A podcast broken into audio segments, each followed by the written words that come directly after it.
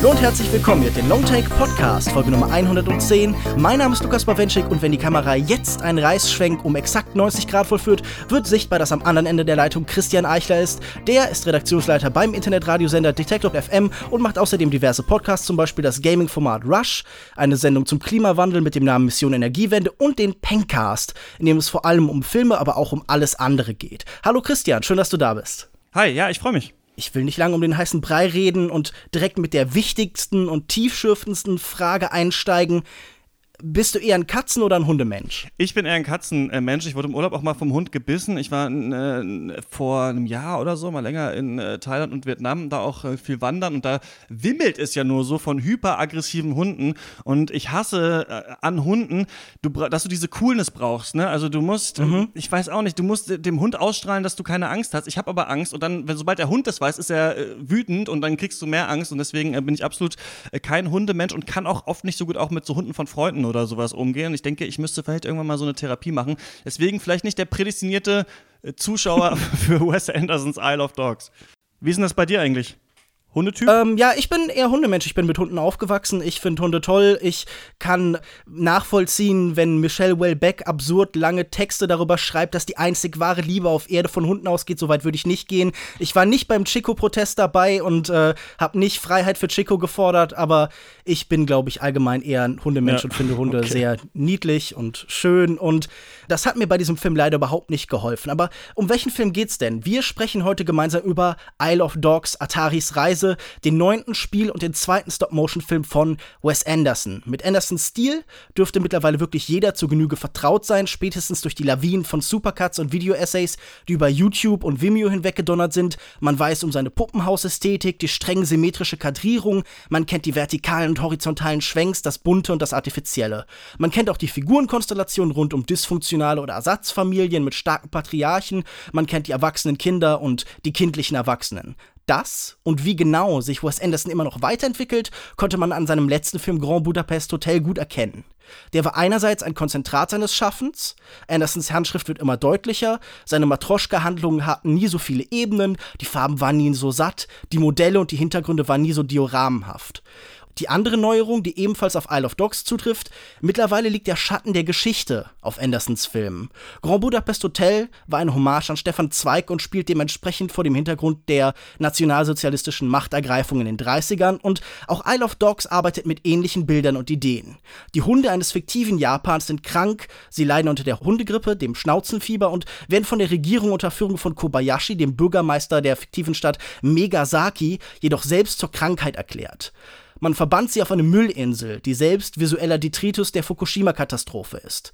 Kobayashis zwölfjähriger Mündel Atari reist auf die Insel, um seinen verbannten Hund Spot zu retten. Dabei unterstützt ihn ein sieben Samurai-artig wild zusammengewürfeltes Rudel, Boss, Rex, Duke King und der ehemalige Streuner Chief. Parallel dazu deckt die amerikanische Austauschschülerin Tracy Walker eine Verschwörung auf Kobayashi hat düstere Pläne für die Insel und ihre Bewohner. Christian, lass uns bei Andersons Stilwillen vielleicht anfangen, bevor wir direkt irgendwie zu diesen düsteren Geschichtsideen kommen. Über Puppenhäuser hat man die komplette Kontrolle. Und in den meisten von Andersons Filmen findet sich eine erzählerische Spiegelung dieser Form.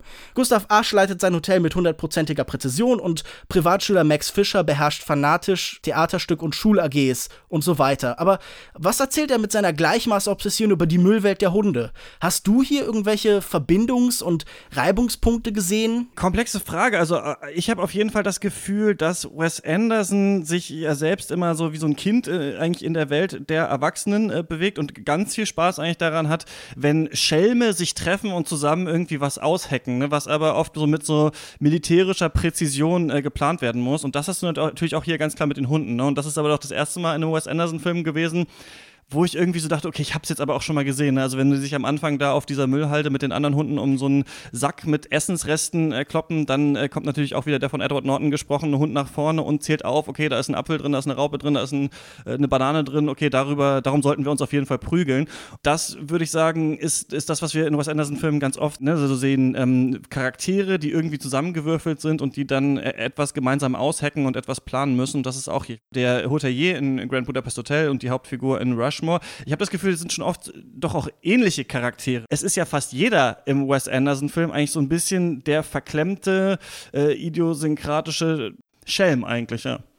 Ja, es sind natürlich auch ganz oft Figuren, die so ein bisschen Abbild von Wes Anderson sind, die den Kontrollwahn ja. und dieses extrem präzise von ihm übernehmen. Aber allgemein meinte ich, man hat immer für diesen extremen Stilwillen, für diese ganz großartige Präzision irgendein Abbild in der Filmwelt. Er arbeitet irgendwie damit. Er versucht auch was über diese Kontrolle und über diese Steuerung in dieser bunten Welt zu erzählen. Und ich muss sagen, hier war der erste Film, bei dem ich das Gefühl hatte, dieses ganze Konzept, dieser ganze Formwille war irgendwie hohl. Er hat sich die ganze Zeit um, ja, einen leeren Kern gedreht. Ich war sonst immer Wes Anderson-Fan, Wes Anderson-Apologet. Es gibt ja so bestimmte Strömungen der Cinephilie, die jetzt nicht unbedingt große Fans von diesem Nostalgia- und vermeintlichen Hipster-Regisseur sind. Und das war bis jetzt immer ein Regisseur, den ich dann doch eher verteidigt habe, den ich eigentlich mag und bei dem ich immer das Gefühl habe, da ist doch mehr als einfach nur bunte Bilder und Symmetrie, die man toll in so Zusammenschnitten mit Ukulelenmusik zusammenfassen kann. Aber mhm. diesmal hat mir das Ganze gefehlt. Ich hatte das Gefühl, da war überhaupt kein Verbindungspunkt, kein Reibungspunkt. Natürlich könnte man jetzt sagen, okay, okay, da ist wirklich der maximale Kontrast. Man hat diesen extrem präzisen Formwillen und dann ist da eine Insel voller Müll, das absolute Chaos, einfach Überreste von Kultur. Aber irgendwie waren diese ganzen Bilder und Ideen, die der hier aufgetürmt hat, für mich extrem unzusammenhängend und alles, was der stilistisch und inhaltlich macht, stand so nebeneinander. Also ich hatte das Gefühl, dieser Film war für mich selbst so ein bisschen so ein merkwürdiger Müllberg, wo alles so zusammenkommt. Man könnte aber vielleicht auch sagen, dass äh, vielleicht der Bürgermeister Kobayashi diese Figur ist, die versucht, Ordnung mhm. ins Chaos zu bringen und dann die Hunde eben verbannt. Also wenn man es wohlwollend Wes Anderson auslegen wollte, könnte man sagen, er weiß schon selbst, dass er sich so ein bisschen in so eine Ecke treibt mit seinem Stil und äh, mhm. vielleicht auch so ein bisschen als Despot äh, gesehen werden könnte. Also das ist so ein bisschen dann eine Selbstkritik. Er ist selbst der Faschist, der Herrschsüchtige, wie es der Regisseur ja oft ist. Und siehst du das noch irgendwo anders? Weil ich meine, diese, diese Figur wird ja eigentlich nur verneint und kritisiert und auch einfach diese Bösewichte sind ja wie so oft bei ihm vor allen Dingen so ja Archetypen. Also es gibt ja selten bei ihm Bösewichte, die wirklich auserzählt würden, die hinterfragt werden, sondern es sind ja wirklich so Abenteuerfilme Schurken, wie auch das hier ja vor allen Dingen so ein Abenteuerfilm ist. Ja, und jetzt schon direkt das Ende des Films äh, vorwegnehmen zu, zu wollen, ähm, kann der sich ja auch nochmal irgendwann überlegen, wie er eigentlich zu dem steht, was er, was er tut. Ne? Also er wird schon mhm. vielleicht auch so ein bisschen geläutert im, im Film, aber nee, also ich hätte das jetzt eigentlich nur, weil du die Interpretation gesucht hast, ob da jemand ist, der quasi für auch Wes Anderson und diese Art des Filmmachens steht. Und habe ich gesagt, wenn man jemanden suchen würde, der in dem Film versucht, Ordnung herzustellen mit allen Mitteln, ne, dann ist es vielleicht Wes Anderson. Der sich ja, ähm, dann ist es vielleicht der Kobayashi. Ähm, wo, äh, hat sich Wes Anderson eigentlich schon mal mit so einer dreckigen Welt Welt befasst. Also ich habe alle seine Filme gesehen. Natürlich ist Bottle Rocket irgendwie spielt natürlich viel mehr in, in einer nicht Hochglanzwelt, äh, im Gegensatz zu jetzt Grand Budapest Hotel, der wahrscheinlich der aufgeräumteste und sauberste Film ist, den er je gemacht hat. Mhm. Aber das fand ich eigentlich schon ganz interessant, dass sich Wes Anderson hier mit Flöhen, mit äh, kranken Hunden und mit dieser äh, Welt aus Dreck eigentlich zum ersten Mal wahrscheinlich beschäftigt. Naja, man könnte am ehesten so dieses chaotische und schwer zuordnenbare Meer nehmen, das er eben in die Tiefseetaucher erzählt mhm. hat, dass der dann irgendwie umgeformt wird zur großen Gefahr, genau wie es diese Welt halt irgendwann wird. Aber das ist natürlich wirklich eine, ja, eine Neuheit, dass dieses Chaos dann so stark in den Mittelpunkt gerückt wird und dass eben da sein Stil sich dran abarbeitet. Aber was du gerade gesagt hast und was ich ganz interessant finde, weil es für mich auch so ein wichtiges Thema dieses Film war, du hast über Kobayashi gesprochen und diese theoretische Möglichkeit zur Reform. Und mir scheint eines der ganz wichtigen Themen dieses Films die Identität zu sein. Permanent reden die Figuren darüber, was sie definiert. Also zum Beispiel treffen wir Chief und er sagt, ich beiße. Und dann haben wir immer wieder so Spiegelungen davon. Eine der wenigen Sätze, die der sonst komplett in Japanisch sprechende Hauptcharakter Atari im Englischen beziehungsweise in der deutschen Version im Deutschen sagt, ist, okay, wir können uns alle überlegen, wer wir sind. Also Identität ist ja relativ stark im Mittelpunkt. Wie fandst du denn dieses Element, dass alle hier nach einer Identität suchen, als Hund, als Menschen, die oder als, als Wesen, die ihre ehemalige Rolle durch dieses neue Szenario, durch diese Katastrophe der Verbannung auf diese Insel irgendwie verloren haben. Also, wir haben da zum Beispiel diesen mittelständischen oder diesen Wettbewerbshund, jemand, der sonst immer am Sofa sagt, und die müssen jetzt alle in der Wildnis überleben. Hast du das Gefühl, das ist interessant angewendet worden? Gab es Figuren, bei denen das interessant war?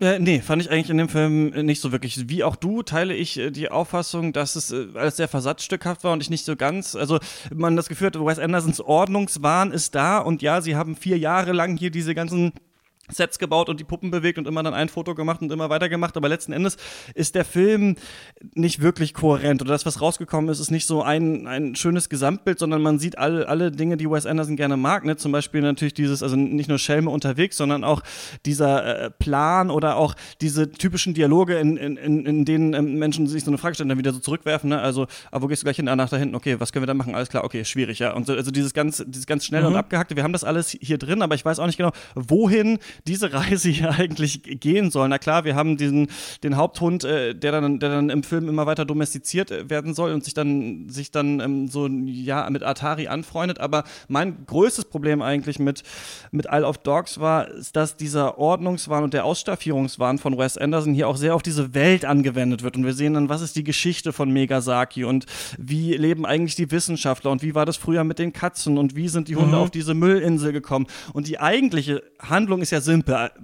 Boy will Dog finden. Darum geht es eigentlich in diesem Film. Aber immer wieder nimmt, macht der Film eine Pause und zeigt mir etwas zu, zu, der Historie. Und das hat mich hier irgendwie genervt. Die Handlung in Wes Anderson-Filmen ist oft sehr simpel, außer vielleicht bei Grand Budapest Hotel, wo es viele verschiedene Handlungsstränge auf Zeitebenen gibt. Aber dadurch war das für mich dann doch sehr wirre und irgendwann auch echt ein bisschen egal. Denn eigentlich müssen sie nur einmal über die Insel laufen und wieder zurück. Das ist interessant, weil ich hatte da zwei irgendwie gegenläufige Gefühle damit. Zum einen dachte ich, dieser Film ist wie so ein stotterndes altes Auto, das immer wieder anläuft und dann wieder runterbricht. Ja. Denn er ist nicht in der Lage, das einfach konsequent und geradlinig zu erzählen. Er muss immer durch die Zeit springen und wir wissen, das macht er. Aber in so einem Film wie zum Beispiel Grand Budapest Hotel, da hat das irgendwann so einen eigenen Rhythmus entwickelt. Ja. Man wusste, welche Bedeutung das hat und man wusste auch, wie sich die Ebenen gegenseitig kommentieren. Und hier wirkt das wirklich, als würde er jedes jedes Mal wieder den Motor abwürgen und neu starten. Also mhm. es entwickelt sich überhaupt kein Fluss, kein Rhythmus. Dieser Film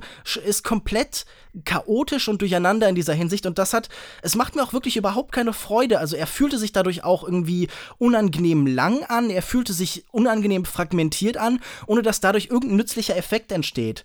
Und das andere Gefühl, das ich hatte, das so ein bisschen gegenläufig ist, ich hatte das Gefühl, er ist ja auch so ein bisschen im Autopilot, er ist so ein bisschen, als hätte man ihn an so einen Roboter geschnallt und jetzt macht er einfach genau mechanisch dieselben Abläufe. Also das liegt ja auch daran, dass diese Müllinsel unheimlich mechanisch ist. Die ist wie so ein riesiger Ver Vergnügungspark voller Achterbahnen und voller Seilbahnen, an denen man dann über die Insel fährt.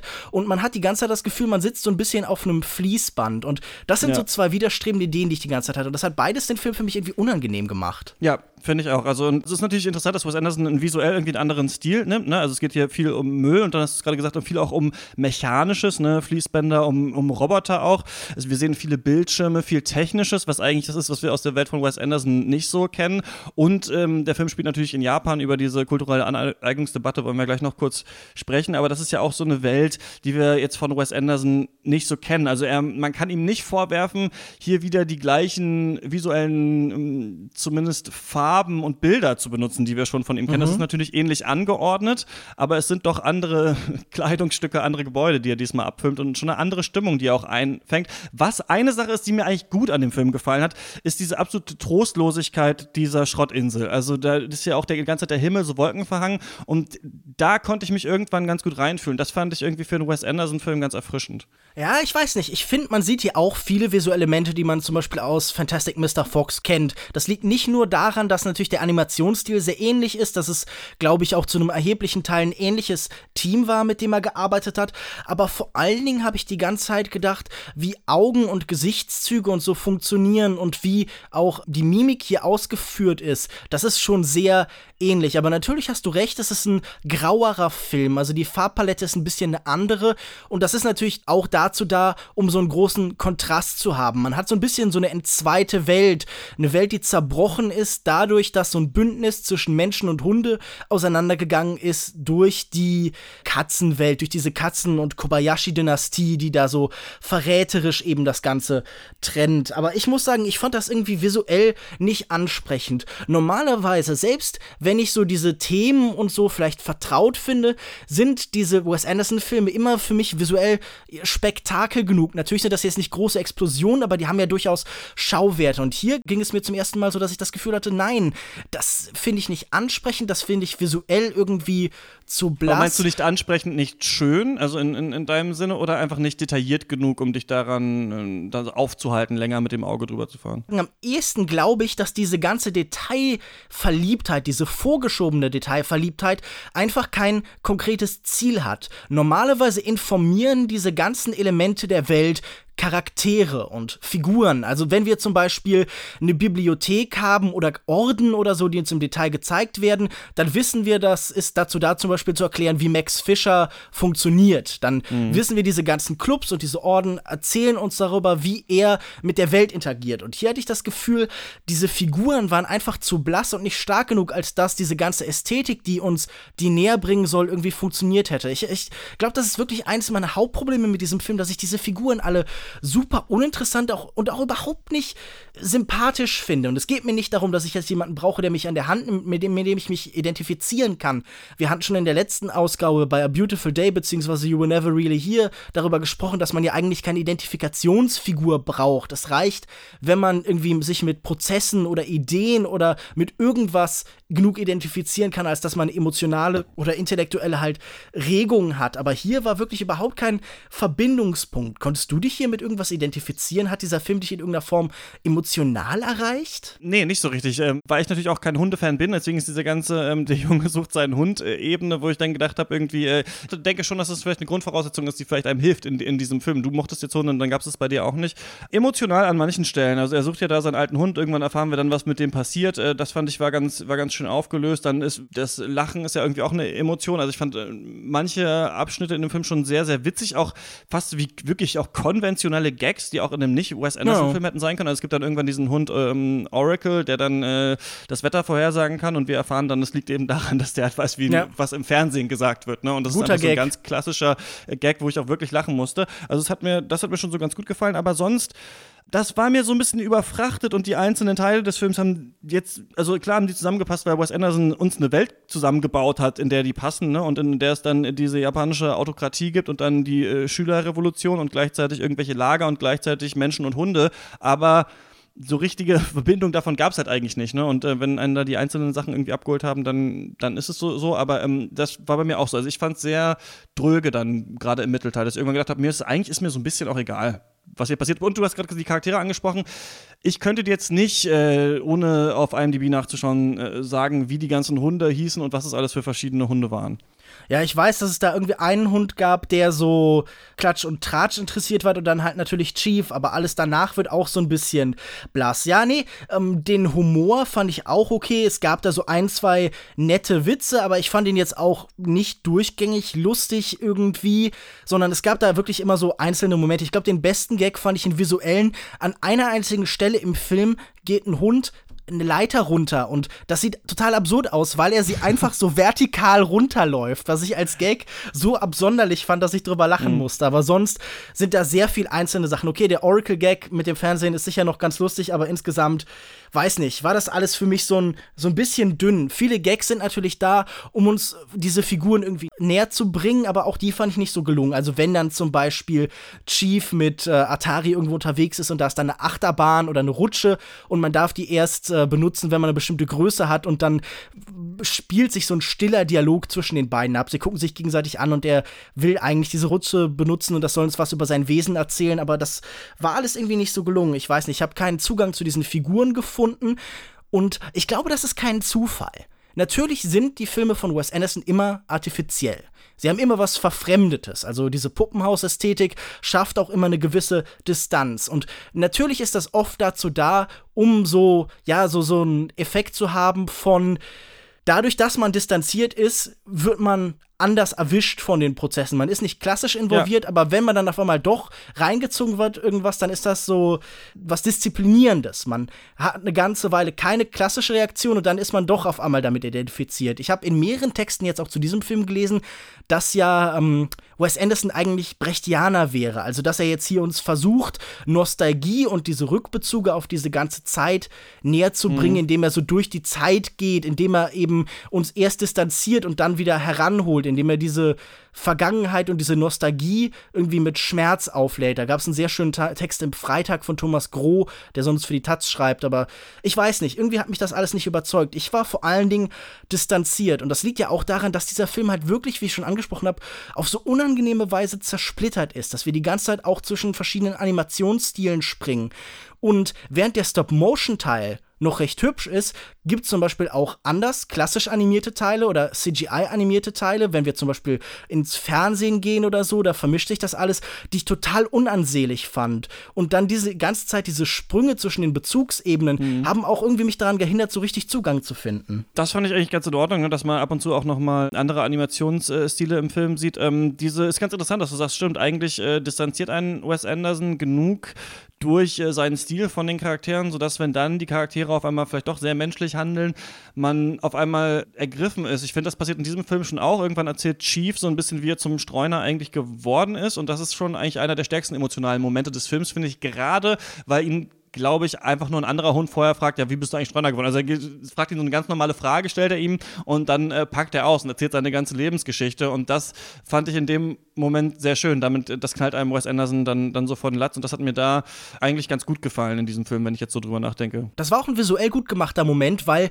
wir haben gerade so eine laterale Kamerafahrt und die schnallt dann so zurück zu der Figur. Ja, genau. Sie fährt dann so nach links zu ihm und alle drehen sich um und das, äh, ja, verdeutlicht halt ganz gut tatsächlich diese Überraschung.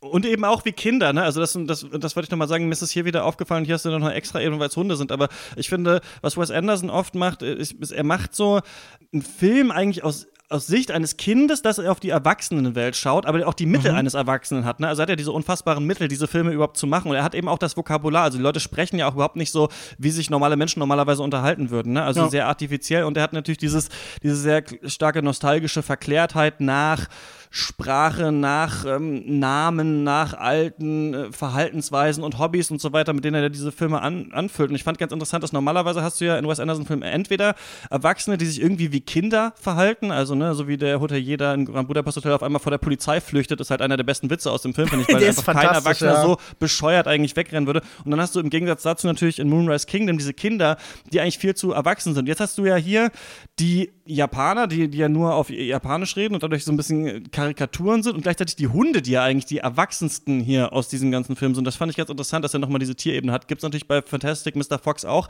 aber in dem Film hast du ja, glaube ich, keine Menschen drin gehabt, ne? sondern nur Tiere. Naja, doch, diese Bauern halt. Ah, okay. An den kann ich mich sehr wenig erinnern. Ja, ich meine, die sind ja aus der Roald Dahl-Geschichte. Drei, einer dünn, einer dick und einer bösartig, wenn ich mich mhm. richtig erinnere. Ich weiß nicht, wie dieser Kinderabzellreim geht. Ja, das fand ich tatsächlich auch interessant. Also ich meine, da können wir gleich sicher noch drauf kommen, dieses Stilmittel von Sprache. Zwei Sachen, die ich noch sagen wollte, bevor ich es vergesse. Äh, ich fand das interessant. Du mochtest diese wechselnden visuellen Stile und mich hat das immer wieder rausgerissen, gerade weil ich so diese Animation, die nicht Stop-Motion war, auch sehr hässlich fand. Also Mir waren sie so ein bisschen egal, ja. Ich habe da so ein bisschen, ja. Also ich will, will sie jetzt nicht verteidigen, ja. Das einzig Interessante daran fand ich, dass es eigentlich widersinnig ist. Denn wieso sollte ein Fernsehbild anders aussehen als die Welt? Wir wissen ja, dass eigentlich unsere Fernsehbilder eine große Ähnlichkeit zu der Perspektive haben, die wir sonst so nehmen. Also die Menschen sehen immer noch wie Menschen aus und sind nicht computeranimiert. Und ich fand das ganz interessant, wie er das in dieses Thema von Propaganda und Verfälschung und Regierungskontrolle einbildet, dass tatsächlich die Fernsehbilder eine andere Form von Wirklichkeit zeigen oder auch viele von den Überwachungsvideos, die diese Menschen haben, dass die Realität, die da gesehen wird, komplett verfälscht ist und auch tatsächlich einfach ein anderes Ausdrucksmittel wird. Diese Verwandlung fand ich tatsächlich eine interessante Idee. Schade, dass damit so wenig gemacht worden ist. Waren das nur ähm, die äh, Propagandafilmchen auch, die da anders animiert waren, oder waren es nicht auch Rückblenden zum Beispiel? Alles, was an Fernseh- und speziellen Bildern benutzt worden ist. Die Rückblenden okay, waren, ich weiß nicht, ich hatte oft das Gefühl, dass es natürlich auch so ein Budgetding war. Stop Motion wird heute kaum noch gemacht, nur noch bei äh, den Leuten von Studio Leica und bei Atmen, weil es unheimlich zeitaufwendig und unheimlich teuer ist. Und ich hatte oft mhm. hier das Gefühl, dass man die Animation auch so ein bisschen benutzt hat als Geld und Zeitersparnis. Mhm. Ja, also das ist natürlich absolut legitim. Wir wissen, mit was für Budgets Wes Anderson arbeiten kann und was für welche ihm dann gerade für so oh, doch eher spezielle Filme wahrscheinlich verschlossen bleiben. aber es rüttelt für mich so ein bisschen an der Gesamtästhetik. Also es sorgt ich hätte eher gedacht, er, er hat das entschieden, dass er, dass er das dann aber animiert haben möchte, um dann auch noch diese Art äh, der, der, traditionellen Kunst quasi mit reinzunehmen. Also bei ja. manchen Sachen sind da ja auch zeichentrickmäßig gezeichnet. Ich hätte jetzt, aber gut, da war ich nicht, äh, da weiß ich nicht genau, wie der Entscheidungsprozess ja gut, war. das am Anfang ist ja okay. Also wenn er da so Hokusai und so andere so traditionelle Holzschnittmalereien zitiert, dann geht das ja vor allen Dingen darum, so diese Legenden abzubilden. Also er hat ja im Vorfeld mehrfach gesagt, eins seiner Vorbilder waren auch die Leute von Studio Ghibli. Ich glaube, das hat damit zu tun, wie er auch hier dieses Japan mystisch überhöht. Da sind, glaube ich, die Inspirationen so ein bisschen geflossen. Aber da fand ich mhm. das ganz okay. Da finden Form und Inhalt oder so die Ideen, die er vermitteln will und der Stil ganz gut zusammen. Nur bei diesen späteren Sachen fand ich das immer so ein bisschen irritierend. Aber lass uns doch ein bisschen mehr über diese Brüche reden und zwar vor allen Dingen auf der Ebene von Sprache. Was wir noch gar nicht so richtig erwähnt haben, fast alle japanischen Sätze in diesem Film sind einfach in Japanisch gehalten. Nur vereinzelte Sätze werden untertitelt. Das wird am Anfang erklärt, okay, alles bleibt in der Originalsprache, nur die äh, Belllaute wurden ins Deutsche oder ins Englische übersetzt. Das ist so der erste Gag des Films. Und äh, es entsteht ein sehr spezifischer Effekt von Fremdheit, von der Distanz zwischen Menschen und Tieren und vor allen Dingen war für mich der Haupteffekt so ein bisschen, dass zum einen die Hunde menschlicher waren als die Menschen, weil wir sie nicht so richtig verstehen, weil wir dadurch eine Distanz aufbauen. Und das andere, der andere Gedanke, war so ein bisschen einer von äh, Universalität von Gesten. Der Gedanke, dass wir gar keine Worte brauchen oder die Worte nicht verstehen müssen in diesem Moment, weil wir ohnehin schon verstehen, was passiert, einfach durch die Gesten. Das ist so ein bisschen vielleicht so ein Cartoon-mäßiger Effekt, so was Chuck Jones-mäßiges, so eine Selbstdisziplinierung. Wie hast du das denn wahrgenommen? Hatte das für dich noch eine andere Wirkung? Ich glaube, dass es einfach auch so ein bisschen äh, tatsächlich doch dann äh, Japan auch äh, exotisieren soll oder hm. so ein hm. bisschen als so ein, so ein exotisierter Spielplatz ist, auf dem sich hier die ganze Story abspielt was natürlich dann heute, heutzutage auch Wes Anderson vorgeworfen wird. Dem wird ja öfter mal äh, vorgeworfen, bestimmte ähm, Menschen zu marginalisieren oder bestimmte Kulturgruppen ja. oder auch bestimmte Schauplätze. Und ich glaube auch, dass ähm, man das sich mit Wes Anderson so ein bisschen auch einfach einkauft. Denn Wes Anderson idealisiert natürlich auf eine Art so ein bisschen einfach auch ähm, vielleicht bürgerliche, aristokratische und auch irgendwie einfach koloniale Dinge, also Kleidungsstile, Gebäude und so weiter. Und das äh, spielt damit aber, wie ich vorhin gesagt habe, wie so ein bisschen wie so ein Kind, also lässt einfach dann oft auch relativ dusselige Charaktere durch diese Settings laufen. Ne? Also mhm. Max Fischer, von dem ja eigentlich gesagt wird in Rushmore, dass er eigentlich gar nichts auf dem Kasten hat, der aber in 28 verschiedenen äh, Clubs dann drin ist und Badminton spielt und äh, sonst was und jagen geht und weiß ich nicht was alles. Man hat eben das Gefühl, er, hat Spaß, Charaktere durch solche Settings äh, zu jagen. Und dann äh, passiert das eben natürlich auch natürlich in äh, Darjeeling Limited ähm, mit Indien. Und da sieht man ja auch, dass viele dieser Charaktere auch dann bei ihm marginalisierte sind, ne? also das Zugpersonal in Darjeeling Limited zum Beispiel oder eben auch Pagoda in The Royal Tenenbaums, die werden, sind halt oft einfach so witzige Seitencharaktere und das kennt man natürlich auch aus äh, kolonialen Erzählungen oder aber auch natürlich auch bei Indiana Jones oder so, ne? Also, dass es so ist und ich glaube, er kommentiert das dann auch schon öfter mal in seinen Filmen und sagt, dass es eigentlich auch ein bisschen äh, Quatsch ist und die Charaktere wissen es. Also in, in, in Darjeeling Limited wird es ab und zu mal gesagt, ne, dass offensichtlich, dass die einfach keine Ahnung haben von der Kultur.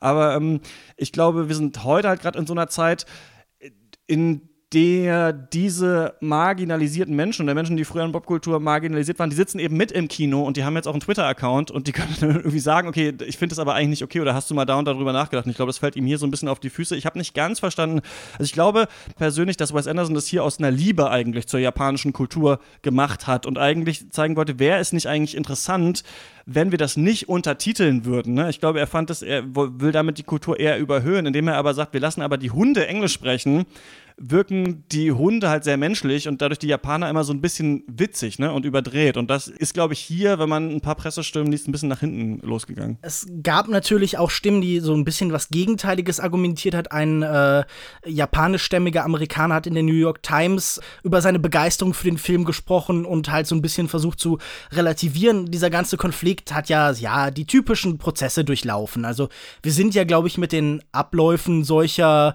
kritischen Wellen mittlerweile sehr vertraut und wissen, wie da die Gegen- und Pro-Argumente lauten. Und ich möchte hier das gar nicht relativieren und ich möchte auch Wes Anderson nicht davon freisprechen. Ich glaube, dass das hier nicht besonders elegant ist, dass hier sicher so eine Exotisierung stattfindet. Andererseits finde ich auch immer super schwer, Künstler in der Kritik einzuschränken und ihnen vorzuschreiben, es gibt bestimmte Elemente und Ideen, äh, mit denen darfst du nicht arbeiten. Kultur ist ja auch immer dadurch bedingt, dass sie sich gegenseitig befruchtet und austauscht. Das sind immer natürlich Prozesse, die relevant sind. Hier muss man sich fragen, was macht er damit? Also er versucht, eine Kulisse zu schaffen, in der alles andersartig und fremdartig ist. Das ist eine Welt, die für ihn so ist und so eine Welt, wie er ihn sie erfahren hat. Also das ist ja vielleicht auch das Nostalgische. Wenn er hier immer wieder sich auf Kurosawa bezieht, auch vor allen Dingen auf seinen Müllplatzfilm und eben auf auch Sieben Samurai, dann sind das sicher Filme, die er in seiner Jugend gesehen hat, die ihn geprägt haben und die er jetzt wiedergibt. Aber ich finde es auch schwierig, diese Naivität, von der du vorhin gesprochen hast, ihm einfach so durchgehen zu lassen. Er ist jetzt irgendwie 50 oder so, ich glaube, mhm. äh, sowas um den Dreh und man reflektiert ja auch und sich ein bisschen damit auseinanderzusetzen. Man könnte jetzt natürlich immer problemlos argumentieren, auch hier sind die Figuren, die in diese Welt treten, wieder anmaßend und scheitern dann an den Spezifizitäten. Also zum Beispiel haben wir hier diese Rebellin, Tracy Walker, im Original gesprochen von Greta Gerwig, die so als White Savior-Charakter auftritt, aber die damit scheitert, die in letzter Konsequenz keinen Einfluss auf das Ganze hat, sondern ihr wird so diese Aufenthaltsgenehmigung entzogen, sie muss eigentlich zurück und retten tun den Tag dann eigentlich Atari und ein Hacker, der dann irgendwie im letzten Moment auftritt man hat schon das Gefühl, es gibt diesen Versuch, diese eigenen Ideen und die Mentalität subversiv zu gestalten. Und ich habe selbst selten das Gefühl gehabt, es ist ein Blick, der sich über diese Welt lustig macht, sondern es ist natürlich ein Bewunderter, der natürlich äh, eine gewisse Idealisierung da drin auch vornimmt. Das heißt, er macht konkrete Sachen zu abstrakten Konzepten. Aber ich fand es jetzt selten besonders unangenehm. Aber natürlich muss ich auch sagen, dass natürlich da meine Perspektive eingeschränkt ist. Ich bin kein Betroffener, dementsprechend kann ich das jetzt nur als, als Mitteleuropäer halt eben meine Haltung dazu wiedergeben. Und ich hatte das Gefühl, ja, dass es. Wahrscheinlich kein Japanisch, oder? Also ich hatte einen, nee. ich hatte einen Freund mit im, im Kino, der mal einige Jahre in Japan war mhm. und auf jeden Fall vieles äh, versteht. Äh, dem hat es sehr gut gefallen. Der meinte auch zum Beispiel, dass er auch denkt, dass ich glaube ich auch, also wenn ich das Gefühl hatte, manche Charaktere waren da übertrieben dargestellt, hat er gesagt, ja, aber er kennt halt eben auch viele Filme, in denen sich auch Japaner genauso auch darstellen. Und er, ja, ich sage das jetzt nur, weil ich auch die Kritik gelesen habe, dass die Dinge, die die japanischen Charaktere sagen im Film, sehr unterkomplex sein sollen, im Gegensatz zu den äh, Dingen, die die von Weißen gesprochenen hm. Charaktere sagen. Das kann ich jetzt nicht beurteilen, weil es eben nicht untertitelt ist, keine Ahnung. Ich glaube, man wird jetzt nicht zum Ergebnis kommen, okay, Wes Anderson ist ein Rassist oder sowas, aber ich glaube, was man ein bisschen merkt, ist einfach, dass diese Art des Erzählens vielleicht für uns heutzutage einfach nicht oder für viele nicht mehr so interessant ist. Und äh, man dann heute merkt, okay, ja, dieses leicht, es hat leicht etwas Exotisierendes und das ähm, stößt dann bei vielen einfach, glaube ich, vielleicht nicht mehr auf so großes Interesse eigentlich. Und ich finde aber schon interessant, sich das manchmal so ein bisschen vor Augen zu führen, weil Wes Anderson natürlich auch ein bisschen so Filme für sehr privilegierte und eben aber auch sehr traurige Weiße irgendwie so macht. Also er ist selber so. Und es ist natürlich, es ist natürlich für die traurigen Indie-Kids auch. Und die sind natürlich auf ihre ganz eigene Art natürlich aber auch privilegiert und ich finde ganz schön, wenn dann, ähm, dann irgendwann die Kritik kommt und sagt so, ja gut, aber ähm, vielleicht hätte man das doch irgendwie ein bisschen anders machen können. Finde ich ganz interessant, aber ich weiß nicht, ob man ihn da jetzt den Strick draus, draus drehen kann, so, weil er ja gerade, also für ihn, was ich jetzt in Interviews mit ihm gelesen habe, er es gerade ja so toll fand, dass man eben nicht genau weiß, was die, was die Menschen erzählen. Gerade eben, also gerade was Leute jetzt sagen, ne, dass diese Austauschstudentin ja dieser White Savior ist, gerade das wollte er unbedingt drin haben, dass man eben nur über andere Charaktere ja. dann äh, versteht, was da gesagt wird. Also ja, ich glaube, er hatte hehre Ziele Ziele und ähm, die werden ihm jetzt so ein bisschen äh, madig gemacht von manchen. Aber finde ich auch okay. Ich finde auch die Kritik auf eine Art auch, auch gerechtfertigt und ja, weiß nicht, also für mich hat es nicht so gut funktioniert, einfach dieses Mittel, dass, dass, dass man nicht versteht, was sie sagen also ich dachte zum Beispiel jetzt ganz banal gesagt oft dann so, ja gut, da muss ich ja nicht so richtig aufpassen in diesen Szenen, ja. weil ich eh nicht so richtig raffe, was los ist. Also das, ich, das hat mich einfach auch eher wieder rausgerissen aus dem Film. Ich finde nämlich auch, sie sind schlecht eingebunden. Also natürlich bekommen wir erzählerisch mit, was es da zu erfahren gibt, aber ich habe das Gefühl, dieser Film hat sowieso ein Problem mit zu viel Exposition. Also ich habe an verschiedenen Stellen das Gefühl, dass äh, er seinen Animationen eigentlich gar nicht so richtig traut. Das ist zum einen in so Sachen wie dieser Francis McDormand-Figur, Dieser TV-Sprecherin, die für uns alles nochmal zusammenfasst, was wir eigentlich vielleicht auch aus mhm. dem Kontext uns erschließen könnten. Das wäre dann vielleicht, dann wäre es sogar interessant gewesen. Denn Kino ist ja oft ein Gegenübertreten dem gegenüber dem anderen, gegenüber dem Fremden. Und wenn man das halt absolutiert hätte, wenn man noch weniger Verständnis gemacht hätte, dann hätte das halt auch ein sehr interessanter Effekt sein können, wenn wir wirklich mit. Ist ein sehr guter Punkt, da muss ich kurz einhaken, weil äh, oft auch dann äh, äh Japanisch gesprochen wird, aber dann so das letzte Wort mhm. im Statement eines Charakters dann ein englisches ist und man dann doch immer noch mal versteht, was der eigentlich sagen wollte. Und das hat mich auch gestört, dass ich dann dachte, okay, das wird einmal natürlich als humoristische Brechung benutzt, weil vielleicht auch tatsächlich dieses, also ich glaube, äh, Biscuito oder so ja, heißt genau. wirklich Keks auf Japanisch, ne? Und dann ist es natürlich auch so gleichzeitig so ein bisschen ein, ein Witz, aber das hätte es dann oft gar nicht unbedingt gebraucht. Also da hätte ich auch manchmal so gedacht, das hätte man auch so stehen lassen können und dann hätte ich komplett interpretieren müssen, äh, worum es geht. Ja. Das hätte ich interessanter gefunden und radikaler. Das hätte dem Zuschauer auch so ein bisschen mehr zugetraut. Also so mutig war er dann doch nicht. Und das merkt man auch auf anderen Ebenen, dass er dieser Animation in ihrer Aussagekraft nicht ganz traut. Wir haben vorhin über emotionale Momente geredet und was ich ganz irritierend fand, war, wie oft er weinende Hunde hatte. Also er hat nicht uns zugetraut, dass wir aus den reinen Blicken, aus den Gesichtsausdrücken erkennen, was wir empfinden sollen, sondern er hat immer wieder diese Tränen dazu geschaltet, die dann sehr präsent sind und das fand ich auch irgendwie frustrierend. Also es ist insgesamt auch ein Film, der dem Zuschauer nicht so besonders viel zutraut und das ist einfach ja so ein bisschen unangenehm. Ich denke mir die ganze Zeit, hey, komm, wir sind doch nicht dumm, Anderson. Finde ich auch, habe ich ja gerade schon gesagt. Ja. Ich, ich fand das, was da sprachlich im Japanischen passiert, eigentlich ganz, ganz hübsch. Aber das hätte man einfach viel mehr ausbauen können. Und das. Ich habe auch jetzt viel die Kritik gehört, dass äh, zu wenig ähm, interessante Frauenrollen oder Frauen.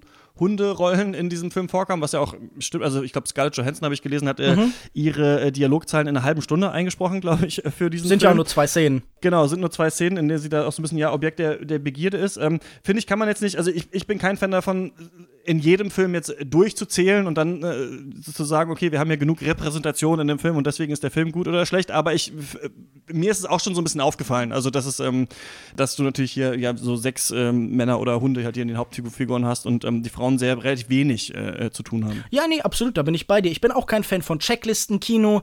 Ich finde so Sachen wie den äh, Bechtel-Test sinnvoll als Minimalstinstrument, als so eine ganz vage Verortung.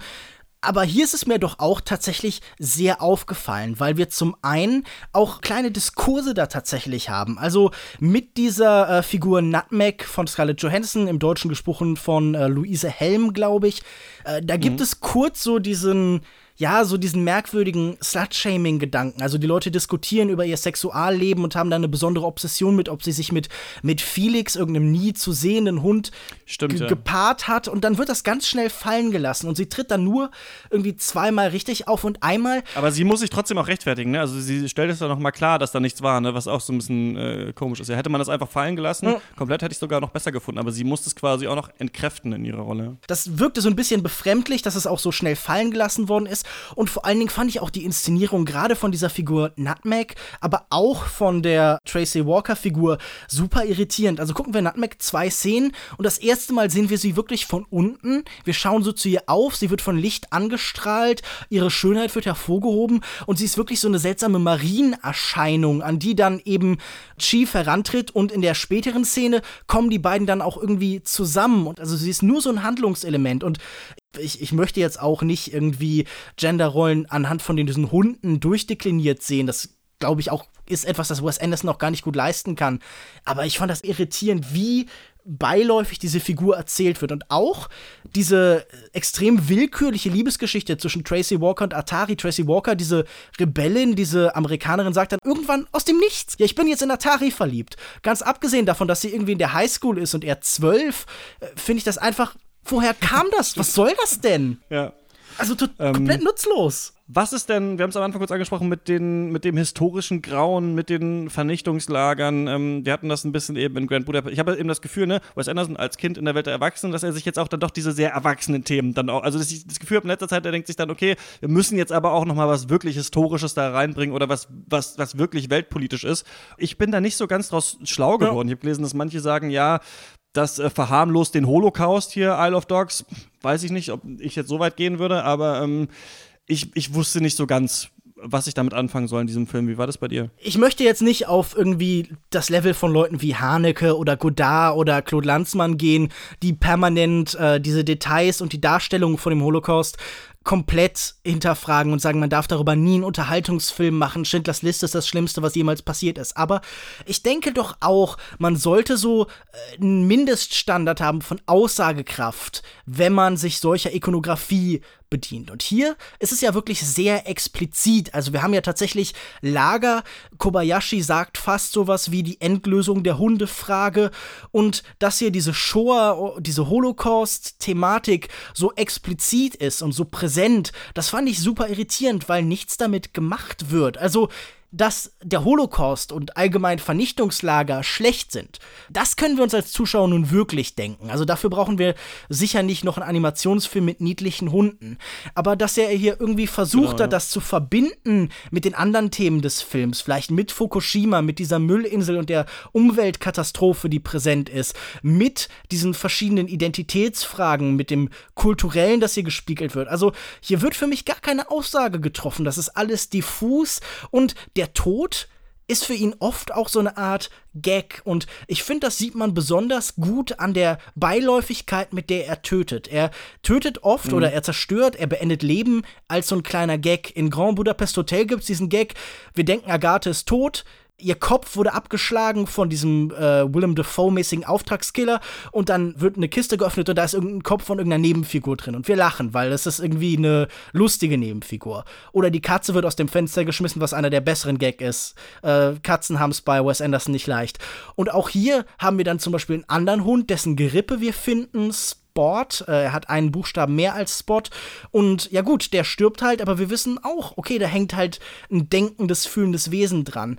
Und das in Kombination mit dieser großen Thematik finde ich super irritierend. Vor allen Dingen äh, kommen da ja auch noch so viele andere metaphorische Elemente dazu. Also wir haben diese Beziehung zwischen Mensch und Tier, zwischen Herrscher und Haustier, so eine Machtdynamik, die bei solchen Fragen natürlich auch immer relevant ist, die am Ende affirmiert wird. Also das wird so ein bisschen romantisiert, diese ganze Beziehung Beziehung zwischen Menschen und Tieren wird nicht in Frage gestellt, da wird kein Ausgleich geschaffen. Dieser Film hat zu keinem Moment so einen emanzipatorischen Gedanken, sondern der lässt das einfach so abspielen. Und auch wenn so die Einzelherrscher am Ende beseitigt werden, ist es nie, wird nie systematisch eigentlich klar, was hier das Problem ist. Die Bevölkerung ist an diesem ganzen Genozid gar nicht involviert. Wir sehen sie immer nur als ja, affektlose, uninspirierte Masse, die keinerlei Bedeutung hat. Und das fand ich alles super frustrierend. Er erzählt ja nichts über diesen. Außer dass Atari, der Atari ist der Einzige, der dann sich auf die Reise begibt, ne, ja. um dann jemanden daraus zu retten. So, das wird dann ihm, ja. Äh, ja. Ja, und der Holocaust hätte nicht durch einen einzelnen Helden gestoppt werden können. Also, äh, wir, wir haben ja immer wieder diesen Mythos von zum Beispiel den, den Killern, also so ein, irgendwelche Freiherrs und Barons, die eigentlich äh, die Hitler töten wollten oder so. Oder wir, wir haben dieses Bild von, wenn wir eine Zeitmaschine haben, müssen wir sofort zurückreisen und Hitler töten. Aber das halte ich für ja eine ideologische, sehr fragwürdige Idee, weil ich nicht glaube, dass wir solche Katastrophen durch, durch Heldenreisen beseitigen können. Und das geht mir für diesen Film ab. Also er will politisch sein, aber er ist nur so diffus politisch. Also er ist so eins von diesen Mainstream-Politiker, die wir in letzter Zeit oft haben, wo einfach so Symbole aneinandergereiht werden. Sei es jetzt das This is America Video von äh, Childish Gambino oder so Sachen wie die Sachen von Kendrick Lamar oder so. Man hat ganz oft das Gefühl, wir haben heute oft, weil politisch sein als Wert an sich gilt, weil man da sagt, oh, in der Zeit von Trump dürfen wir nicht mehr apolitisch sein, als Wert an sich, und das merken wir auch hier wieder. Er wollte hier was Bedeutsames schaffen, das unterfüttern, und ich verstehe nicht, was hier seine Aussage ist, und wenn er hier eine hat, dann äh, scheint sie mir nicht so überzeugend und klar zu sein. Hm, ja. Mir ist noch aufgefallen, ähm, weil du vorhin äh, meintest, dass auch so äh, Gewalt äh, als etwas Komisches eingesetzt ist. Das ist mir jetzt zum ersten Mal auch nur bei ähm, Moonrise Kingdom aufgefallen, ne? Mhm. Da kriegt doch auch einer ein Messer in, weiß ich, ins Ohr oder in den ja. Magen, ich weiß nicht mehr genau, wohin, eins dieser Kinder. Also da fügen sich auch Kinder Gewalt äh, zu und auch genau in Grand Budapest Hotel haben wir es und hier haben wir es auch, ne, wo einem anderen Hund ein Ohr abgebissen wird. Das ist auch so neu, äh, oder ich kenne es aus, mir ist es vielleicht bei den älteren Filmen nicht so aufgefallen, aber ich kenne es nicht so, dass es immer so eine leicht blutige Szene jetzt auch immer ja, ja. Äh, bei Wes Anderson gibt, um einen auch so ein bisschen, glaube ich, zu verstören, aber auch zu amüsieren. Ja, zum Beispiel, wenn in Grand Budapest Hotel diese Finger abgeschnitten werden und dann so auf den Boden fallen und dann dann mitgenommen werden.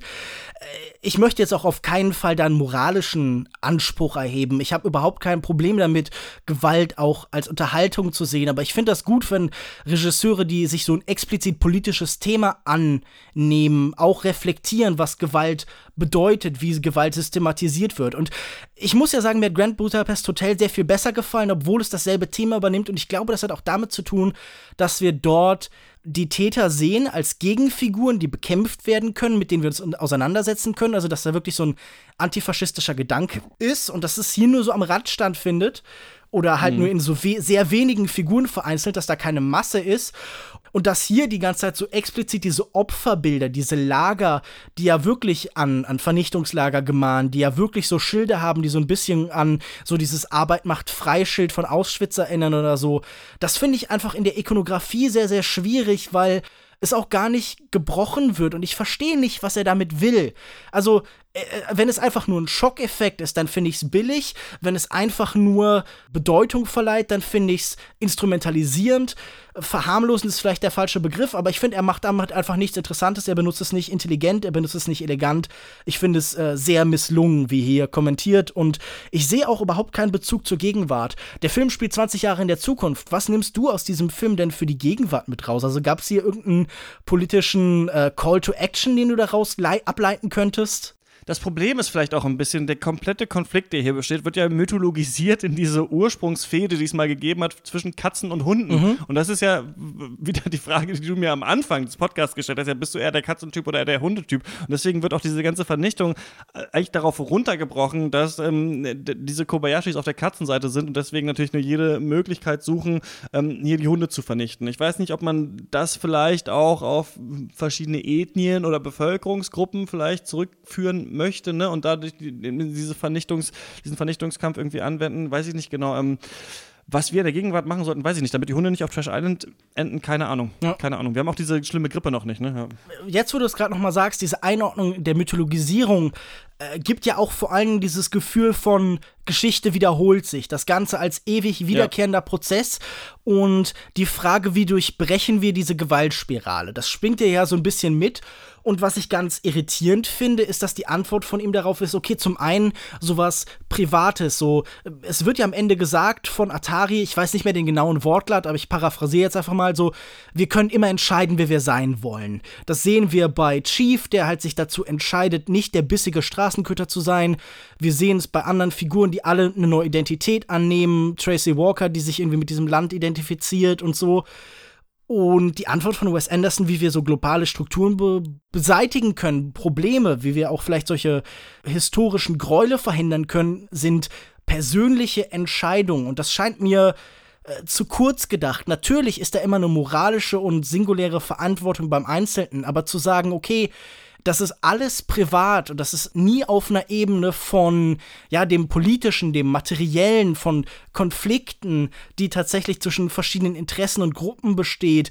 Das scheint mir einfach extrem kurz gedacht und das ist auch irgendwie so ein bisschen frustrierend, zumal dann ja nicht mal seine Auflösung, wenn wir so viel spoilern dürfen, besonders clever ist, denn am Ende wird ja selbst diese Erbdynastie irgendwie auf komische Weise fortgesetzt, wenn Atari durch irgend so ein altes Gesetz, der Mündel von ähm, Kobayashi, als nächstes an die Macht kommt und wir fast so, ein, fast so eine Monarchie haben, die fortgesetzt wird. Das ja. ist das andere Herrschaftssystem, das erhalten bleibt. Und das fand ich auch. Und es gibt eben auch die guten Diener, ne? Also ja. in, in dem ja dann ähm, der äh, Chief dann sich auch entscheidet, Ataris äh, Schoßhund zu werden, ähm, zeigen wir auch, dass es irgendwie auch eine gute Form von Herrschaft gibt, eine gute Form von Dienen und doch irgendwie schon halt Hunde auch ihren Platz haben in dieser Welt und der gerade dass man die Obrigkeit äh, kritisieren soll, dass man sich auflehnen muss, wenn man merkt, dass Unrecht geschieht, ne? wie es ja diese Stud Studenten machen. Es wird ja so ein bisschen ab absurdum geführt, wenn man am Ende sagt, okay, aber jetzt ist hier wieder in dieser Welt dann doch jeder eigentlich an seinem Platz, aber wir haben einen gütigen Herrscher, ne? der natürlich nicht korrumpierbar ist, weil er damals einen Hund von der Müllinsel geholt hat. Also ja, eigentlich ist es, äh, könnte man sagen, ist ein bisschen verlogen. Ja. ja, es gibt noch eine andere Lesart des Films, die ich äh, in einer Kritik gesehen habe, und zwar äh, wurde da der Bezug hergestellt zwischen den äh, amerikanischen Lagern, den Internierungslagern während dem Zweiten Weltkrieg für zum Beispiel Japaner. Denn da gab es ja auch Internierungslager in den 40ern. Da wurden Menschen äh, ja, konzentriert zusammengetrieben und äh, das ist auch ein Thema, das in amerikanischer Popkultur schon verarbeitet worden ist, aber bislang eigentlich eher selten präsent in großen Hollywood-Filmen. Also es gab verschiedene Musicals, zum Beispiel von George Takei, hier haben wir dann im Kino quasi eine Umkehrung des damaligen Zustands. Also, wo Japaner in den USA eingesperrt worden sind, sehen wir hier jetzt quasi Hunde eingesperrt, die amerikanisch sprechen, mit denen wir uns deshalb identifizieren und das vielleicht auch so ein bisschen der Gedanke ist. Aber ich muss sagen, äh, diese historische Lesart, die finde ich zum einen sehr spezifisch für die USA, okay, aber zum anderen finde ich die auch, wenn sie da ist, nicht genug ausgeführt und elaboriert und irgendwie, das ist sicher auch eine interessante Lesart, aber ich weiß nicht, ob die so besonders ergiebig ist. Aber ich würde sagen, das klingt ja auch schon ein bisschen, als hätten wir uns in unserem Redefluss erschöpft und ich würde sagen, wir kommen zu einem Fazit. Christian, möchtest du anfangen? Ja, also ich finde, ähm, man muss es Wes Anderson zugutehalten, dass er doch immerhin irgendwie eine andere Welt geht als die, die wir vorher von ihm kennen. Natürlich viele Versatzstücke haben wir schon angesprochen, kennen wir schon aus allen möglichen anderen Wes Anderson-Filmen. Diesmal sind es Hunde, die, sie sind in Japan, diesmal wird Japanisch gesprochen ohne Untertitel. Es geht ein bisschen um Revolution, auch um, um äh, so, diese ganze Lagerthematik und so. Ich finde es ähm, eigentlich ganz löblich. Also ich habe immer das Gefühl bei Wes Anderson, er macht dann schon noch mal was anderes äh, mit seinen Mitteln und er kann, glaube ich, nicht anders als die immer wieder anzuwenden. Ich finde, dieser Film ist zu fragmentarisch. Ich finde die Reise nicht sonderlich interessant. Mir haben die Charaktere nicht so gut gefallen. Ich fand es nicht so lustig, weil ich auch diese Wes Anderson-Nisms diesmal sehr stark dann doch erkannt habe. Und das Worldbuilding war erfolgreich, aber mir viel zu ausgelatscht in diesem Film. Also immer wieder, du hast vorhin gesagt, ähm, hält der Wagen an und wir steigen aus und es gibt eine Exposition und das hat mich so ein bisschen äh, rausgerissen, nicht richtig äh, reingeholt. Und ähm, ich bin eigentlich ganz froh, dass sie jetzt hier dieses tausendjährige Projekt da, diese ganzen Sets zu bauen und so weiter jetzt äh, beendet haben und jetzt einfach ein paar Schauspieler holen können, den nächsten Film machen. Und ich hoffe, ähm, sie, er macht da irgendwas anderes und überfrachtet den Film nicht so, wie, wie das jetzt bei diesem Film hier geschehen ist. Also ich bin ein bisschen enttäuscht und ich weiß gar nicht, ob man wirklich sagen kann, dieses typische, naja, Wes Anderson-Films, Fans gucken sich den auf jeden Fall an. Ich bin das eigentlich mhm. und dachte mir danach so, ja, hätte ich eigentlich nicht unbedingt gebraucht. Ja, da würde ich dir eigentlich in den meisten Punkten beipflichten. Ich bin sonst ein großer Fan von Wes Anderson, ein Apologet, aber hier haben mich alle seine Stilmittel, alles, was sie normalerweise ausmacht, das hat mich alles genervt. Das fand ich frustrierend, das fand ich uninteressant. Ich fand das visuell wenig einnehmend. Äh, das Ganze fühlte sich für mich an, als wäre es irgendwie in Watte eingepackt. Also ich habe versucht, diese taktile, diese durch Stop Motion so spezifische und äh, physikalische Welt irgendwie zu greifen, aber da war irgendwie immer ein Schutzschirm. Ich bin nicht zu dieser Welt durchgekommen. Ich hatte das Gefühl, immer wenn es gerade interessant wurde, dann verlor man sich doch wieder in der Rückblende. Die Emotionen waren mir eben zu aufgezwungen, die Figuren zu blass, zu uninteressant.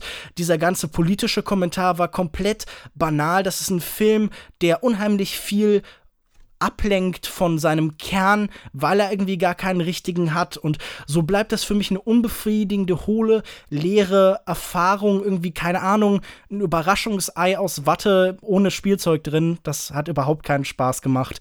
Das ist für mich bislang der schwächste Wes Anderson-Film mit einem weiten Abstand. Hoffen wir, dass er sich davon wiederholt und dass er sich in Zukunft vielleicht auch ein bisschen weiterentwickelt. Denn es tritt ja wirklich schon eine Routine und eine Gewohnheit an. Und das ist der Punkt, an den ein Auteur nie kommen darf. Also im besten Fall ist ein Auteur, auch wenn er immer das Gleiche macht, mit jedem Film frisch und neu und man hat das Gefühl, ich habe das noch nie in der Form gesehen, sondern er hat eine neue Facette an seinem bekannten Muster gefunden und das sind bei ihm jetzt aktuell diese historischen Sachen und äh, damit ist er nicht besonders elegant, er hat nichts zu erzählen. Für mich war das eine. Ich glaube, die Limitierung würde ihm mal wieder ganz gut tun, nachdem er, äh, finde ich, in äh, Grand Budapest Hotel seinen Stil wirklich auf die Spitze getrieben hat mhm. und jetzt eben dieses Handwerkliche in den Vordergrund stellen wollte, wäre es, glaube ich, mal ganz interessant.